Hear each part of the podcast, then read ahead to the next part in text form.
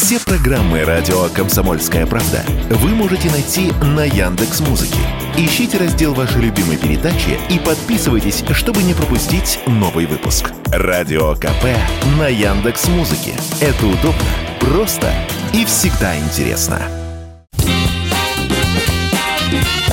Был бы повод. Здравствуйте, я Михаил Антонов, и эта программа «Был бы повод» 20 октября на календаре и рассказ о событиях, которые происходили в этот день, но в разные годы, ждет вас сегодняшней передачи. 1880 год, 20 октября.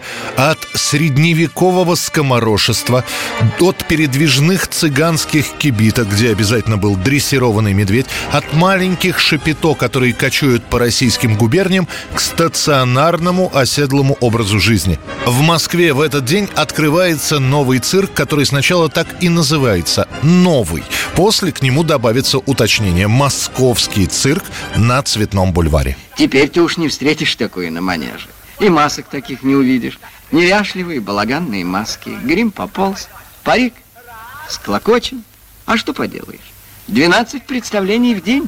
Еле успеешь дух перевести. И снова на манеж. Больной, здоровый. Все равно выходи. Контракт. Создать свой постоянный цирк во втором городе империи решает 51-летний Альберт Соломонский. Он потомственный цирковой, выступает больше на периферии, открывая свои цирки в Варшаве, в Берлине, в Одессе. В Москве, подружившись с купцом Алексеем Даниловым, Соломонский получает от купца большую суду, договаривается с властями города и начинает строить здание. И все это при большой конкуренции. В Москве уже есть несколько цирковых труп, но они кочующие, то есть не имеющие постоянного места обитания. Закончив постройку здания за рекордные полтора года, Соломонский представляет первую программу нового цирка. Жонглирование на проволоке, дрессированные собачки, клоуны и несколько конных номеров. Преподносится это все как спектакль, что отличает цирк Саламонского от других цирковых трупп. У вашей собаки не выдержанный репертуар. Да ведь она всего три слова и говорит. Да, ну какие три слова? Merci, bonjour и елки-палки. Да за такие слова вашей собаки нужно дать по рукам. Да ее саратовская общественность на руках Я носила. человек спокойный. Вы меня из терпения не выведете. Да что? Да что такое? Так давайте, Да что, вдвоем на одного? Вон отсюда! Вон отсюда! До самой своей смерти в 1913 году Соломонский делает не просто показ цирковых номеров, а целые представления со сквозной сюжетной линией. После Альберт Вильгельмович умрет, у цирка на Цветном начинает падать популярность, а после революции он и вовсе будет национализирован большевиками. 1929 год, 20 октября. В этот день Центральный комитет ВКПБ официально провозглашает сплошную коллективизацию, то есть принудительное укрупнение сельскохозяйственных земель и переход новых кооперативов в государственное управление. У советской коллективизации нет какой-либо четкой программы. Есть лишь общее понимание, что нужно возделывать поля, наполнять хранилище зерном, выращивать скот, давать молоко, но все это не для себя, а для страны. Для чего крестьянство и должно объединиться в колхозы, то есть в коллективные хозяйства. Забирайте, все забирайте! Так что ж, коня за так в коммуну отдавать? Или нам кто его даром дал? И корову не отдам, не отдам корову! Мне ее батька в приданое выделил! Что ты кричишь? Чего? Чего ты кричишь, я спрашиваю? На собраниях решили, что к новой жизни иначе, чем через колхоз не получается. Решили? Решили! Ну что же вы сейчас, как тараканы в разные щели? И если понятно, для чего это нужно стране, то совершенно непонятно, зачем колхозы нужны крестьянству. Оно уже видело продразверстку, видело, как власть обходится с зажиточными крестьянами, объявляя их кулаками или подкулачниками. Одним словом, начинаются бунты. Не везде. Регионы, где крестьяне и не имели своих наделов, коллективизацию воспринимают спокойно. А вот там, где было свое хозяйство, крепкое, едва возродившиеся после войны, идею колхозов отметают на корню или, в лучшем случае, не спешат вступать в колхозы, предпочитая посмотреть, что из этого получится. Всего в Советском Союзе в 1930 году произойдет почти 13,5 тысяч массовых крестьянских выступлений, а также 55 открытых вооруженных восстаний. В совокупности в них участвуют почти 2,5 миллиона человек. Не хотите записываться? Значит, верно товарищ Майданников говорил. Приросли. А над мой Майданников не указ. Отцы и деды жили. Не желаем! Не желаем! Принудительно в колхозы перестанут загонять в том же году, когда выйдет статья Сталина «Головокружение от успехов». Однако борьба с кулаками и подкулачниками будет продолжена. А тех, кто и после этого не захочет вступать в колхозы, станут называть единоличниками. Они сохранятся, эти самые единоличники, вплоть до 50-х годов. 1948 год, 20 октября. В Советском Союзе выходит постановление с длинным и непонятным названием.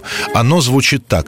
О плане полезащитных лесонасаждений, внедрение травопольных севооборотов, строительство прудов и водоемов для обеспечения высоких и устойчивых урожаев в степных и лесостепных районах европейской части СССР. В простонародье это постановление будут называть «Сталинский план преобразования природы». В грядках, похожих на огородные, растут могучие лесные великаны. Тенистые дубравы,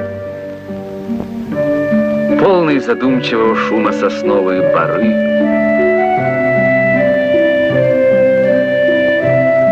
дремучие ельники, смолистый аромат которых вдохнут уже наши дети – об этом плане начинают говорить в нашей стране после засушливого 46 -го года.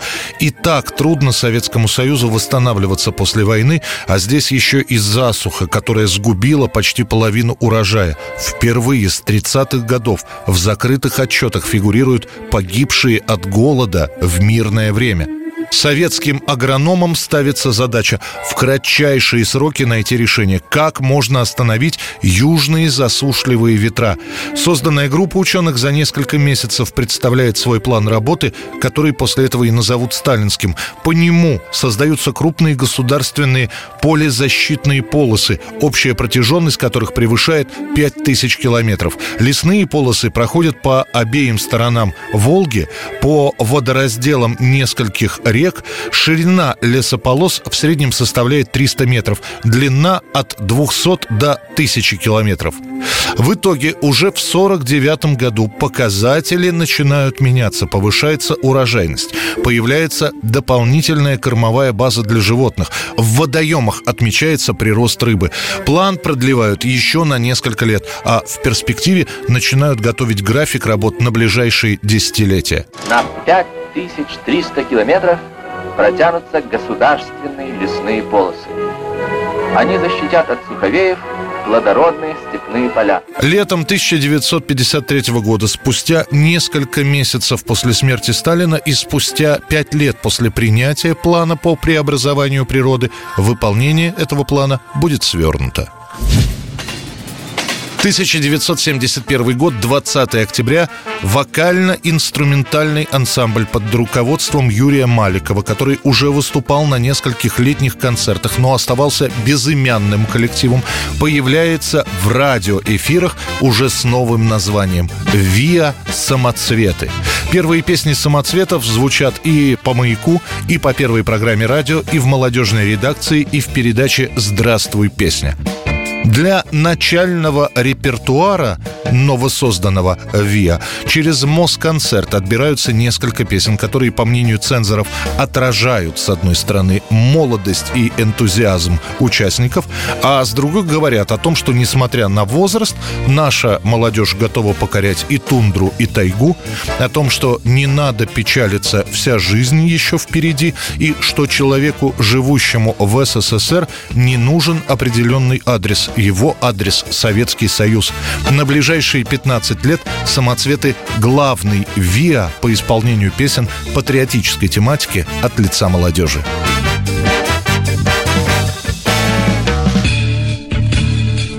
Дорога таежная, Байкала-Амурская, Не очень широкая, но все же не узкая. Дорога железная, как ниточка тянется, А то, что построено, все людям останется. Дорога железная, как ниточка тянется, А то, что построено, все людям останется. Землю морозную Грызались лопатами И грелись от холода Кострами лохматыми. Дорога железная Как ниточка тянется То слабый не выдержит. То сильный останется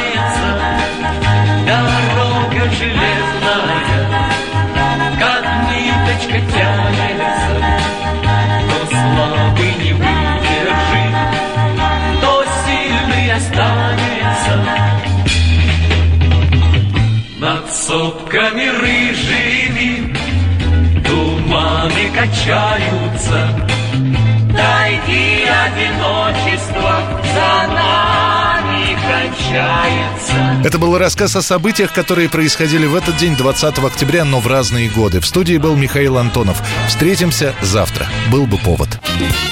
Был бы повод.